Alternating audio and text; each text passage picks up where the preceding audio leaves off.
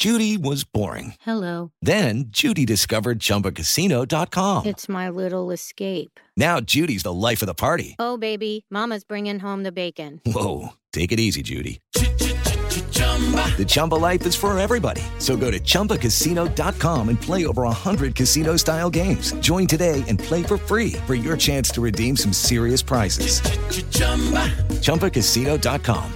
No purchase necessary. Void where prohibited by law. 18 plus terms and conditions apply. See website for details. Siete en punto, panorama informativo 88.9, información que sirve. Yo soy Alejandro Villalbazo en el Twitter, arroba Villalbazo13. Es eh, jueves 19 de mayo, Iñaki Manero indispuesto esta mañana, Pepe Toño Morales. Afirman desde el Banco de México que la inflación en el país no está fuera de control. María Inés Camacho.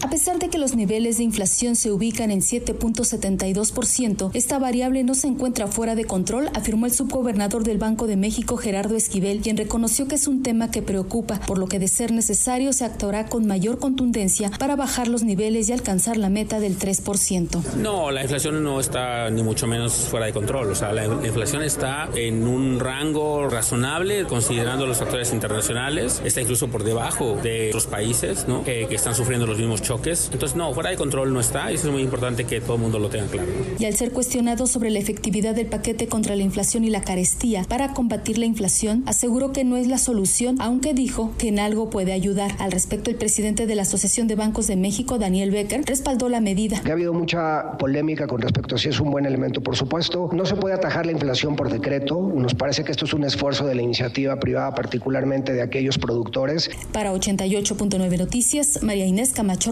Gracias, 7 de la mañana con 5 minutos. El ministro presidente de la Suprema Corte de Justicia de la Nación, Arturo Saldívar, anunció que serán revisados todos los procesos y los procesados que hayan permanecido con más de dos años de prisión preventiva para que se justifique esta medida y en su caso sean puestos en libertad. Por otra parte, Juan Mario Velarde Gámez, director responsable de obra del Colegio Enrique Repsamen, logró reducir su sentencia de 208 a 70 años de prisión por la muerte de 19 niños y 7 adultos. Así lo confirmó la defensa de los padres de los menores. Y colectivos feministas marcharon ayer miércoles en diferentes puntos del país para exigir justicia por las desapariciones de mujeres, casos de feminicidio y porque se emita una alerta de género a nivel nacional. 7 de la mañana ya con 6 minutos fueron capturados tres presuntos implicados más en la riña del estadio La Corregidora. Martín Beltrán. Tres aficionados del Atlas que presuntamente participaron en la gresca ocurrida en el estadio La Corregidora de Querétaro el 5 de marzo pasado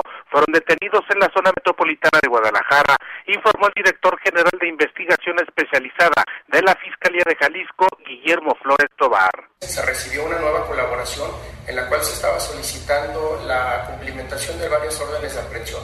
Me permito informarles que el día de ayer, durante transcurso del día, se ha logrado la identificación y localización, así como la aprehensión de tres personas probablemente participantes en estos hechos. Los detenidos son Giovanni Daniel N., Daniel N. y Luis Ángel N., a quienes se les imputa delitos de violencia espectáculos deportivos.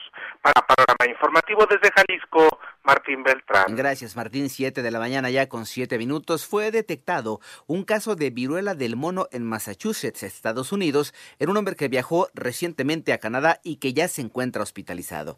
Por otra parte, la Organización Mundial de la Salud dio a conocer la existencia de tres casos confirmados de síndrome respiratorio de Oriente Medio, también conocido como MERS-CoV, un tipo de coronavirus más letal que el SARS-CoV-2, y otros 771 defensores ucranianos que permanecerían en la eh, acerera de Azovstal en Mariupol habrían abandonado la planta, con lo que son ya 1.730 militares los que se han rendido, según el Ministerio de Defensa ruso.